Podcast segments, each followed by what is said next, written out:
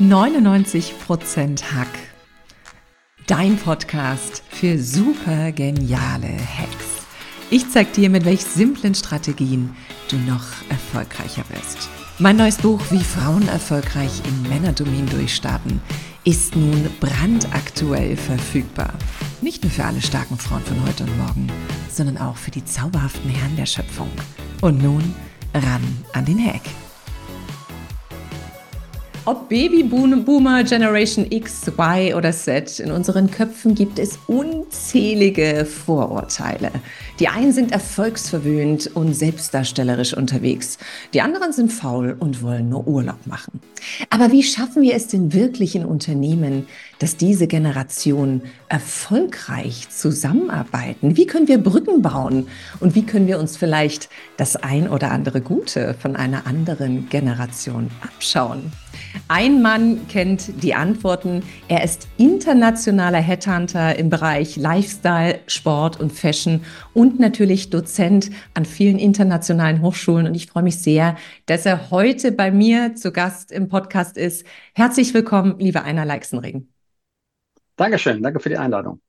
Lieber Einer, ich freue mich total und äh, wir haben uns ja beide auf der Bühne kennengelernt und zwar auf einer äh, internationalen Messe hier in Frankfurt und ich war sehr beeindruckt von deinem Vortrag zum Thema Generation und dachte, Mensch, der Mann muss auf jeden Fall in meinen Podcast kommen. Mhm. Und ähm, ich weiß, du hattest einen ganz wunderbaren Überblick gegeben über die Generation, also von den Babyboomern bis zur Generation Z, was so diese klassischen äh, Merkmale sind. Magst du uns mal einen kurzen Überblick geben, damit alle einsteigen können ins Thema und sich vielleicht dann auch der ein oder anderen Generation zugehörig finden? Ja, gerne, können wir gerne machen. Also man muss natürlich aufpassen, wir klassifizieren jetzt natürlich ganz pauschal, aber im Grunde geht es um Folgendes. Vorab muss man wissen, dass jede Generation beeinflusst ist durch die Vorgängergeneration. Und ähm, wir fangen mal an mit der Baby-Boomer-Generation. Die ist jetzt wiederum beeinflusst aus dieser Nachkriegsgeneration, die zum Teil sogar den Krieg noch mitbekommen hat auch. Und jetzt muss man wissen, dass diese Kriegs- und Nachkriegsgeneration, die hat ja gedarbt an allen möglichen. Das heißt, diese Generation, die Babygeneration, ist die Generation, die im Prinzip es mitbekommen hat, du musst sparen, du musst aufpassen, dass du alles wirklich dann nochmal verwendest und sowas. Da wurden die Socken nochmal gestopft, da ist das, der Möbel, Mobiliar wurde selbst äh, zusammengebastelt und so weiter. Das ist die Generation, die aber auch von ihren Vorgängergenerationen so der eingeprägt bekommen hat, wenn du eine Arbeit hast, dann sei froh, arbeite wirklich und tu, häng dich rein.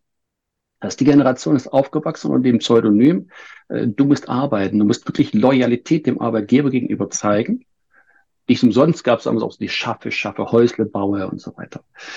Und diese ähm, Generation ist eben auch aufgewachsen damit, dass sie äh, wirklich ähm, mit einer gewissen Strenge auch hergekommen ist. Also ich mhm. weiß noch, mhm. dass, dass ich Babyboomer-Generation beispielsweise, bei uns war das damals so, dass das, wenn was auf den Tisch kam, hieß es immer, das auf dem Teller kommt, das wird aufgegessen, ja? Der Klassiker das wird natürlich. Und, so genau. und ähm, das heißt, die sind also, was das angeht, jetzt hier zur Arbeitswelt also unheimlich idealistisch dem Arbeitgeber eingestellt. Möglichst Zeit meines Arbeitslebens bleibe ich bei dir und ich versuche dich zu unterstützen bei deiner Arbeit. Die hängen sich wirklich rein. Titel enorm wichtig für die gewesen also ist es auch heute noch. Das heißt, diese Generation ist, ähm, kennst du vielleicht ja auch noch, äh, was ich, die Frau Doktor, obwohl die gar keinen Doktorabschluss hatte oder sonst was, aber der Mann war der Doktor. Absolut. Und sie wurde als Doktor genannt, ne, oder der Herr Magistrat im Österreichischen. Äh, da waren auch Statussymbole enorm wichtig. Das sind enorm wichtig, so dass der Parkplatz vorne rechts, das ist meiner. Mhm. Oder in der Kantine, den Stuhl, da bin ich schon 20 Jahre mit dir drauf, da kommst du jetzt nicht hin. Klar.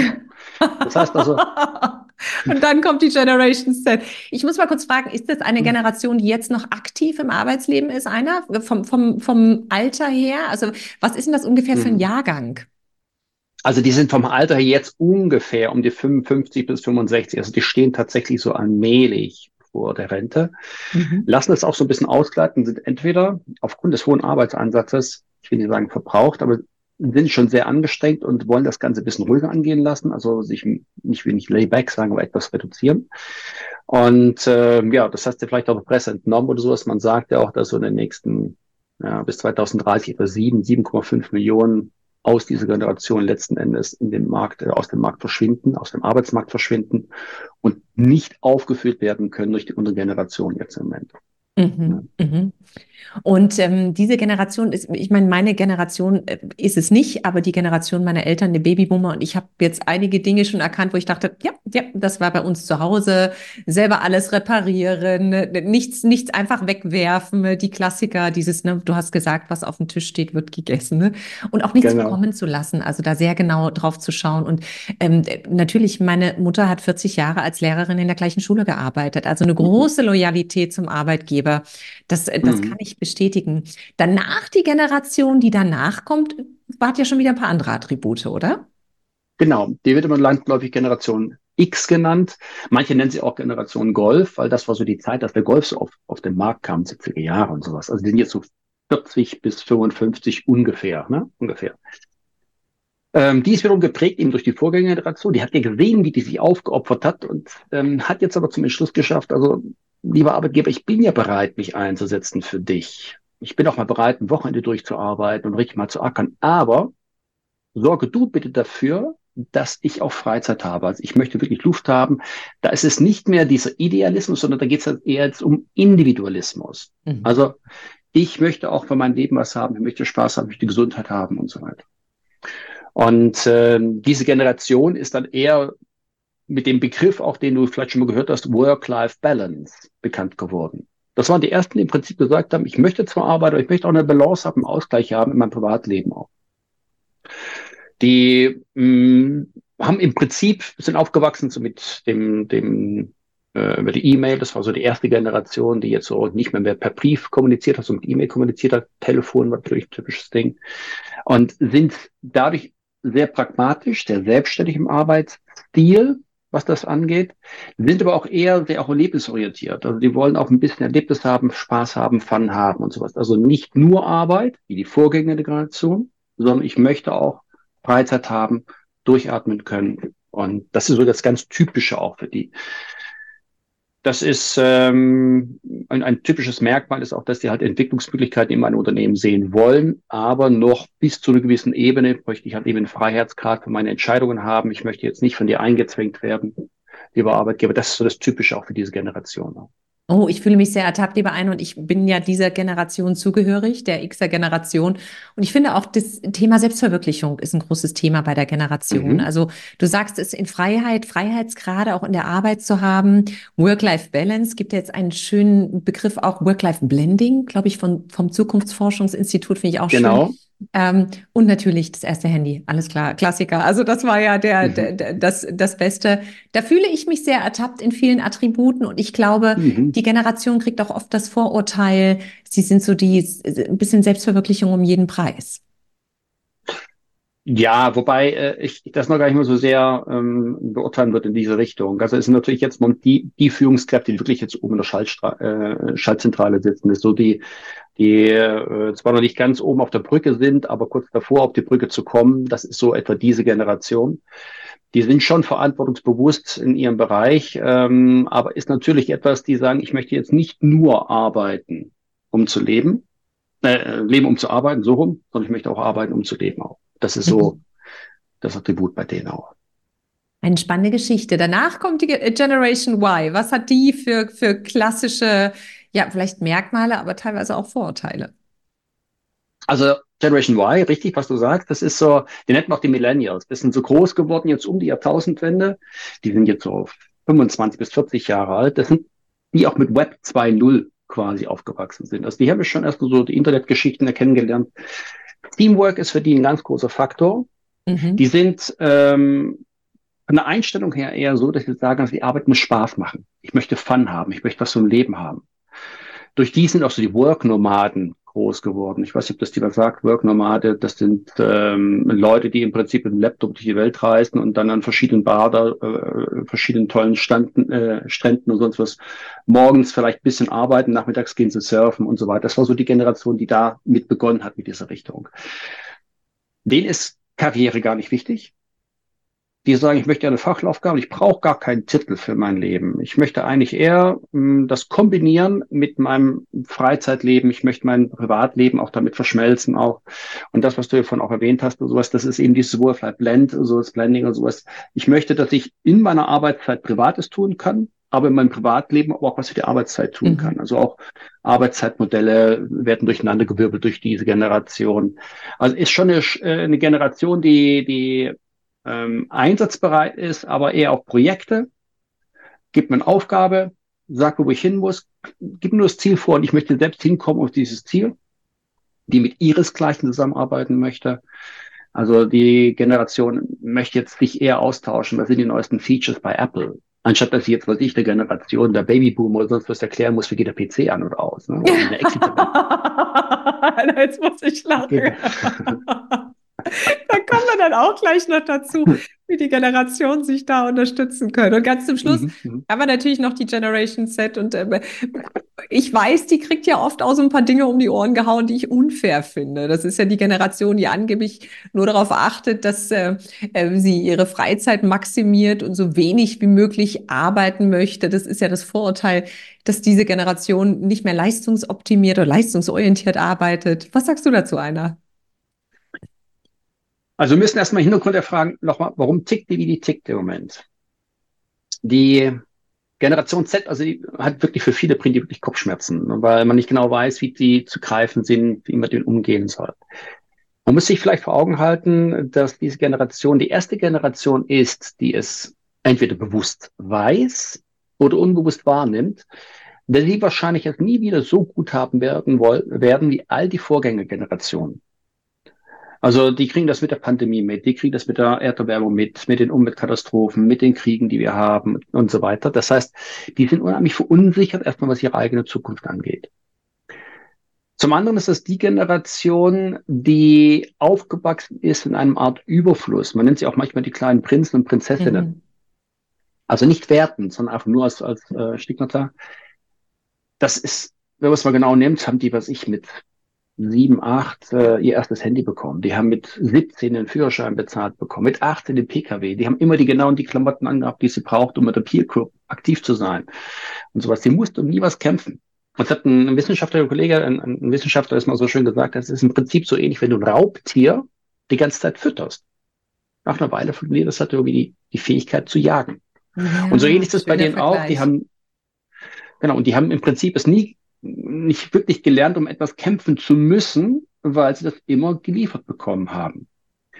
Und ähm, selbst wenn du es, wenn du es nimmst, in der Schule beispielsweise, was ich, die, die Fünf-, Sechstklässler, Viertklässler, wenn die dann mit einem Bild nach Hause gekommen sind, sind die Eltern ausgerastet. Wie toll, du bist der kleine Picasso, wie schön ist das und sowas. Und gelobt ist dort hinaus äh, in der Schule die Noten. Ich weiß noch, wenn ich schlechte Noten nach, nach Hause gebracht habe, hat mein Vater erstmal eins, äh, ich will nicht sagen, Standes gegeben, aber gesagt, du bleibst jetzt erstmal heute da und du lernst jetzt. Das ist dein Ding. Während heutzutage ist der, deine Mutter kann vielleicht sogar ein Lied davon singen, als Lehrerin, da sehr häufig die Lehrer eher mit den Eltern kämpfen müssen, weil die Eltern sagen, der Lehrer ist schuld, du hast das Problem gemacht, ne? nicht mein Kind, du bist das Problem. Das heißt, die haben nie gelernt, ähm, mit Kritik umzugehen oder wenig gelernt mit Kritik umzugehen oder nie fallen gelassen und solche Sachen mehr. Und dann kommen die ins Berufsleben rein und erleben zum ersten Mal Misserfolg. Die haben keine Frustrationsgrenze aufbauen können und sowas. Und deswegen sind natürlich irritiert. Wie kommt das? Ich war doch bis jetzt mal Prinz oder Prinzessin. Wie kommt das? Was ist da jetzt falsch? Hinzu kommt der Markt. Es gibt ja vier, fünf andere Unternehmen im Hintergrund, die eventuell auch Interesse haben an mir. Dann war es halt der falsche Arbeitgeber. Dann wechsle ich halt. Also Loyalität ist damit dann verloren auch. Der andere Punkt bei denen ist auch, die wachsen natürlich auf mit ähm, allen technischen äh, Möglichkeiten heutzutage. Die sind unheimlich versiert, was Multimedia angeht und äh, all diesen Umgang mit diesen Techniken angeht. Allerdings kann man auch schon feststellen, die verlieren teilweise die Fähigkeit zwischen Realität und Fiktion zu unterscheiden. Mhm. Und ähm, das geht uns aber auch schon so. Ich meine, äh, Katrin, wenn du bei einem Unternehmen anrufst, du kannst das fast nicht erkennen. Ist das jetzt ein Robot, mit dem ich mich da unterhalte, oder ist das ein Mensch, mit dem ich mich unterhalte? Ich In hoffe, Filmen, du bist echt jetzt, einer. ich hoffe, ich bin mir müde. Zum Beispiel hätte jetzt kein Roboter gemacht. Hör mal, ich finde das total spannend und ähm, ich meine, diese, diese Generation Z, das ist ja auch so ein bisschen die letzte Generation, wie sie viele dann oft auch nennen. Und da hörst du natürlich auch von vielen, ich will gar keine Kinder mehr haben. Ich weiß gar nicht, ob ja. ich Kinder in diese Welt setzen will. Und das haben natürlich auch manchmal Generationen vorher gesagt. Und jetzt haben wir ja ein Riesenproblem. Ich meine, wir haben diese ganzen Generationen, wir haben diese ganzen Wertevorstellungen. Wie bringen wir die zusammen? Du hast ja schon gesagt, eine Generation, das waren, glaube ich, die, die Generation Y, die würden ganz gerne unter ihresgleichen arbeiten, die brauchen Teamgedanken, die wollen sich austauschen, die wollen dem Babyboomer nicht erklären, wie er den PC an- und ausschalten muss oder wie er den hochfährt und neu startet. Was macht man jetzt im Unternehmen? Jetzt hast du Leute, die noch ein paar Jahre im Markt sind. Du hast Leute von der Generation X, die vielleicht die Führungsetagen als nächstes erklimmen. Und du hast natürlich die Generation Z, die nachgezogen werden muss. Und da mhm. haben wir einen riesen Tohu Wabohu. Wie bringen wir die alle zusammen? Das ist ja für mhm. Unternehmen eine Riesenfrage, damit die wirklich auch erfolgreich arbeiten. Gibt es dafür ein Blueprint oder wie macht man das am besten? Wenn ich den hätte, würde ich dir jetzt nicht sagen. das glaube ich. Äh, also erstmal ähm, grundsätzlich, es gibt dieses schöne alte Sprichwort, man soll miteinander reden, nicht übereinander reden. Und die reden viel zu sehr übereinander anstatt miteinander. Das heißt, eine der ersten Dinge, die anstehen in einem Unternehmen ist, die Generation überhaupt mal zusammenzubringen und Verständnis zu entwickeln. Warum tickt das Gegenüber, wie es tickt? Warum ist es eingehaftet in einem gewissen Verhaltensmuster auch? Das sich eventuell durch die Generation erklärt. Das heißt, ähm, wir haben äh, Fälle gehabt, wo wir dann eben mit Unternehmen dann eben Workshops entwickelt haben, wo wir darauf aufgebaut haben, dass wir die Leute erstmal zusammenbringen und äh, wie so eine Art Blind Date äh, mit einer gewissen Hilfe, mit gewissen äh, Leitfaden, den die vor sich liegen hatten und sowas, musste jeder so ein bisschen was aus dem Nähkästchen erzählen, wie ist er denn hingekommen, wo er hingekommen ist, wo ist er denn gescheitert, was war denn gewesen, wie ist der Hintergrund zu ihm und so weiter. Und damit erkennt man schon so ein bisschen, es menschelt jetzt auf der einen Seite.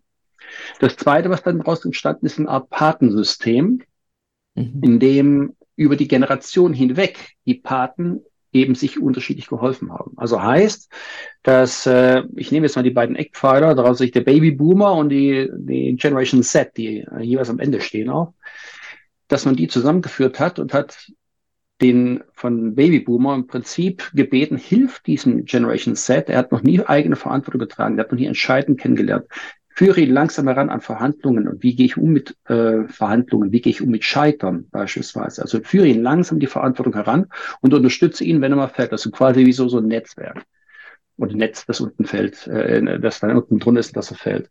Umgekehrt genau das Gleiche auch, dass man dem Babyboomer, dass der der Generation Z dann dem Babyboomer geholfen hat, wie kann ich denn zum Beispiel dann Wissen erhalten? Es gibt Software, die, über die kann ich dann zum Beispiel Wissen, Know-how der ausscheidenden Generation sichern in meinem Unternehmen. Aber ich kann das nicht bedienen als, als Generation äh, Babyboomer oder ich bin irgendwie auch nicht so willens, damit umzugehen, vor so einer Kiste zu sitzen die ganze Zeit. Das ist nicht mein Ding. Ich muss es spüren, die Arbeit und so. Und das kann dann wiederum koppeln, zum Beispiel jemand aus der Generation Z, der dann da hilft, ihn da einzuleiten. Oder nimm, Katrin, nimm eine, eine Einführung einer neuen Software beispielsweise. Dass man dann eben diese Zettler nimmt, um dem Babyboomer oder den anderen Generationen X oder Y diese Adaption zu erleichtern, weil ich denen genau zeige, wie nutze ich dieses Feature, wie nutze ich diese Möglichkeit, was hat das für eine Auswirkung für deinen Prozess, deinen Arbeitsprozess verkürzt sich, das wird schneller, effizienter und so weiter. Also ich kann in alle Richtungen im Prinzip das dann steuern. Und das ist so eine Art Patensystem und das kannst du über jede Generation miteinander koppeln und äh, dadurch natürlich die Stärken der jeweiligen Generationen nutzen und verteilen quasi die Stärke auf alle.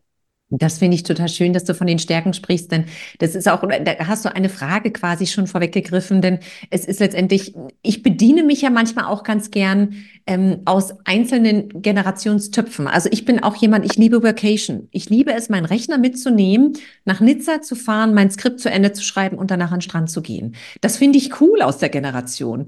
Ich liebe es bei der Generation Z, dass sie gerade sagt, Arbeit ist mir gar nicht mehr so wichtig. Ich schaue auf meine Freizeit. Das haben viele in unserer Generation leider verlernt, weil das so Arbeitsviecher in Anführungsstrichen geworden sind, so Arbeitstiere, die sich selbst überholen, die mit sich in Wettrennen laufen. Und ich glaube, man kann sich ja von jeder Generation irgendwie das Beste mit zunutze machen. Jetzt haben wir trotzdem das Ding, und das kennen wir ja schon aus der Familie. Die Generationen kommen zusammen und dann gibt es erstmal lange Gesichter, denn du musst ja erstmal eine gewisse Bereitschaft schaffen. Und jetzt haben wir ja schon unzählig viele Stereotypen und Vorurteile. Also da kommt jemand aus der Generation Z, der fängt jetzt an im Unternehmen, da sitzt der Babyboomer und sagt, der ist in zwei Wochen sowieso weg. Wie, wie mhm. kriegen wir das hin? Also ich weiß, ich muss natürlich persönlich eine Offenheit hinbekommen, aber kann da ein Unternehmen auch unterstützen, zusätzlich zu diesen Möglichkeiten, die du jetzt so schön beschrieben hast, oder liegt es an einem selber? Also ähm, vielleicht nur ganz kurz ein, einen Schritt zurück, aber ganz kurz, was du vorhin erwähnt hast, nur so als Ergänzung noch, äh, ist tatsächlich so, gab, es gibt eine schöne Untersuchung, da hat man dann Leute ab einem gewissen Alter, ich glaube 70, 72 oder sowas herauf befragt, auch wenn du rückblickend auf dein Leben etwas verändern könntest, was würdest du verändern? Und sehr häufig kommt äh, sowas, ich würde viel mehr mit meinen Kindern machen. Ich würde eher die Welt bereisen, ich würde eher was, das Leben genießen auch. Und das ist das, was jetzt die Generation Z ja macht, sehr häufig. Äh, ich gucke nach mir, dass ich leben kann, dass ich mein Leben genieße. Und wenn ich mal Familien planen sollte, möchten meine Kinder was machen, die Weltreise oder was auch immer. Und ähm, im Prinzip haben beide dieselbe Intention. Deswegen ist das durchaus auch hilfreich, äh, sich was abzuschauen von den anderen Generationen. Auf deine Frage, das ist sicherlich nicht ganz einfach. Äh, es bedingt natürlich erstmal grundsätzlich eine Bereitschaft haben, mich überhaupt darauf einzulassen, auf das Gegenüber. Also eine Empathie haben. Wichtig ist, wenn, so wie du es jetzt gerade skizziert hast in dem Fall, dass ein gutes Onboarding überhaupt mal stattfindet. Also Onboarding, da könnte man jetzt einen separaten Termin nochmal draus machen, was alles damit verbunden ist. Aber äh, dass ich, wenn ich neue Leute dazu bekomme, wenn ich einen jungen Mann oder einen jungen Mensch dazu bekomme in unser Unternehmen, dass ich die ältere Generation vielleicht sogar an dem eigenen Stolz bisschen packe. Du bist doch der Erfahrene, du bist der alte Hase, du bist der, der das weiß, diese Leute, der hat das Netzwerk. Und jetzt hast du jemanden, bau den auf. Versuch, die, äh, versuch das Talent zu entwickeln und sowas und bau den auf. Und dann muss ich ihnen aber helfen in der Kommunikation, weil es zwei unterschiedliche Kommunikationserfahrene äh, sind. Der eine, der, was ich nur mit Messages herumläuft und äh, so kommuniziert und dann sehr häufig auf sein Handy nur schaut. Und der andere, der eben den, den Dialog, wie so äh, Face-to-Face -face und sowas bevorzugt. Und das muss ich nur mit, das muss ich orchestrieren, das muss ich koordinieren. Das ist nicht ganz so einfach. Aber das wäre jetzt zum Beispiel ein Ansatz, also dieses Onboarding auszubauen, dann ein Partensystem draus entwickeln mit den Leuten, die schon länger dabei sind und da eventuell dann versuchen, die Leute ranzuführen. Das finde ich cool. Aber nehmen wir mal an, wir sind jetzt nicht im Unternehmen, sondern sind in einer großen Familie. Und wir haben ja gerade gesprochen über Familientreffen und man sieht sich wieder. Und da haben wir ja das gleiche Problem. Da habe ich aber leider keinen, der das Ganze orchestriert oder vielleicht nicht unbedingt orchestriert. Und dann kommt der Opa, der sagt, Mensch, es war früher immer alles besser und es war so. Mhm. Und dann äh, mhm. siehst du das Enkelkind, was schon mit den Augen rollt. Das Problem haben wir ja im Kleinen auch, was wir im Großen haben. Wie gehe ich denn mhm. familiär damit um, meiner? Mhm. Also erstmal auch hier, es bedingt natürlich der Wille von allen, dass sie überhaupt damit sich beschäftigen wollen. Und das heißt auch, wenn gerade der Opa anfängt, früher war alles so gut, äh, war alles viel, viel besser oder sowas, dass man durchaus fragt, erstmal, was genau ist denn so gewesen? Wie hast du die Entscheidung gefällt? Wie war das Umfeld, dass du zu einer Entscheidung kamst? Früher ist es ja, was ich, wir haben das ja häufig, wir Unternehmensnachfolge zum Beispiel besetzen müssen, dass halt die Inhaber ein Problem haben, Leute zu akzeptieren, die es anders machen wollen als sie selbst. Wenn man das mal hinterleuchtet und die Leute mal konfrontiert mit, unter welchen Umständen bist du denn so erfolgreich gewesen?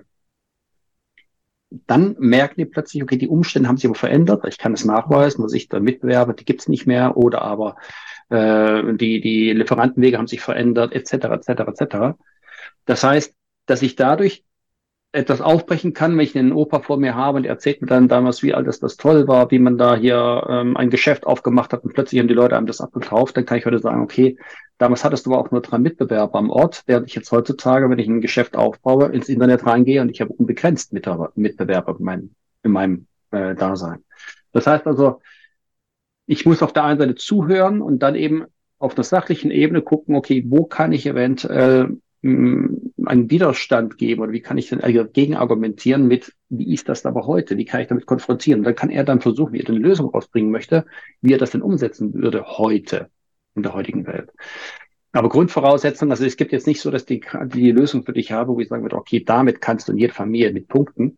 Letztendlich ist die Grundvoraussetzung erstmal, ich will überhaupt auf das andere zugehen, ich will zuhören, ich will Empathie entwickeln, mich in seine Blickwinkel mal hineinversetzen. Oh, das finde ich jetzt eigentlich mit einem der schönsten Hacks zu sagen, hey, zuhören, macht euch wirklich auch auf für den Gegenüber, für das Gegenüber und ähm, hört mal, was derjenige sagt und was man vielleicht adaptieren kann oder was vielleicht für die Zeit mhm. überhaupt nicht mehr stimmt. Ich glaube, oft fühlt man sich gleich angegriffen und oft hängt man in den Schubladen fest, egal ob in der Familie oder im Unternehmen. Und es ist, glaube ich, eine hohe Kunst, äh, die Synergie zu nutzen und alle zu verbinden. Ne? Lieber Einer, wenn du jetzt nochmal aus deiner Sicht die vielleicht drei wichtigsten Tipps zusammenfassen müsstest, um Generationen zu verbinden und ein schönes Miteinander zu schaffen, in dem man wirken kann, in dem man gemeinsam arbeiten kann, welche wären das aus deiner Sicht? Hm. Also das äh, geht auf dasselbe, was ich jetzt gerade gesagt habe, hinaus. Das eine ist erstmal, ich muss Offenheit haben, mich auf das Gegenüber hineinversetzen zu können, also einen Blickwinkel drehen, mich in deine Position zu versetzen. Das zweite ist also Empathie. Das zweite ist dann Kommunikation. Das heißt also, ich wirklich aktiv zuhöre und versuche zu hinterfragen, was das Gegenüber mir da jetzt sagt und dann sachlich darüber zu nachzudenken, ist das, was er mir jetzt sagt, passt das, passt das nicht für mich? Also nicht emotional nur einfach in die Kiste reinstecken und so, das ist ja alles Blödsinn, so alles von gestern passt nicht oder was der Junge macht, das haben wir schon zehnmal probiert, das will ich auch nicht. Und ähm, also das ist eigentlich so diese, diese Richtung. Und dann muss man das aber in einem Prozess begleiten. Also das ist nicht etwas, was von heute auf morgen mit einem Gespräch getan ist, sondern das muss sich permanent immer wieder fortsetzen, um dann wirklich dann ein Verständnis aufzubauen. Und dann glaube ich, dass wir für beide Seiten oder von allen Seiten für die Energie, äh, die Synergien entnehmen kann, die sich daraus entwickeln. Also wir haben alle unsere Stärken und die kann man zusammentun in einen großen Pot. Och, wie schön. Das ist ja fast schon ein episches Schlusswort. Und ich glaube, ich würde alle Zuhörerinnen und Zuhörer wirklich ermutigen und auch mit einer kleinen Challenge versehen, dass Sie mal schauen, äh, mit wem Sie aus den unterschiedlichen Generationen andocken können. Vielleicht ist es die Nachbarin oben im Haus, die ältere Dame, vielleicht sind es die Eltern, äh, vielleicht ist es ein ganz äh, neuer Jungspund in der Firma, ähm, dass man wirklich mal aktiv auf die Leute zugeht und schaut, was passiert, wenn man diese wunderbaren Tipps einer von dir anwendet. Einer, das waren schon ganz viele tolle Strategien, jetzt natürlich auch aus deiner Expertise heraus. Und zum Schluss habe ich noch eine Rubrik Fast Lane. Das sind persönliche Fragen, damit wir dich mhm. als Menschen noch ein bisschen besser kennenlernen. Hast du Lust? Ja, bin ich mal gespannt, ja. Okay, das sind mhm. ganz kurze Fragen. Du darfst spontan antworten. Los okay. geht's. Ja oder nein? Ja. Welche Dinge sind in Ordnung, wenn man sie noch manchmal tut? Hm ähm, auch mal seine Disziplin zu unterbrechen. Also auch mal was, zu, was tun, was man eigentlich nicht tun sollte. Was ist der schlechteste Rat, der häufig erteilt wird? Das haben wir schon immer so getan, deswegen machen wir es nicht. Und wenn du irgendwo auf dieser wunderschönen Welt eine große Anzeigentafel aufstellen könntest, wo würde sie stehen und vor allem, was würde draufstehen, liebe Einer? Äh, sie würde wahrscheinlich in Australien stehen, an einem schönen Strand mit Blick aufs Meer. Und äh, draufstehen würde sinngemäß etwas, wir alle sind verantwortlich, dass wir diese Welt erhalten. Also fang du auch an. Oh, und mit diesem wunderbaren Schlusswort möchte ich mich herzlich bedanken für dieses schöne Interview, lieber Heiner. Und ähm, ich hoffe, ihr habt da draußen den ein oder anderen Tipp mitgenommen, wie ihr das Ganze im Unternehmen und vielleicht auch, vielleicht auch in euren Familien schön gestalten könnt, dass Generationen miteinander sich verbinden, miteinander kommunizieren und wir die Stärken von jedem nutzen und alle in einen Topf werfen. Ich danke dir von Herzen. Mein Podcast-Gast war Einer Leixenring. Vielen, vielen Dank. Du hast immer noch nicht genug? Abonnier gerne meinen Kanal und lies mein neues Buch, wie Frauen erfolgreich in Männerdomin durchstarten. Nicht nur für alle starken Ladies von heute und morgen, sondern auch für die zauberhaften Herren der Schöpfung.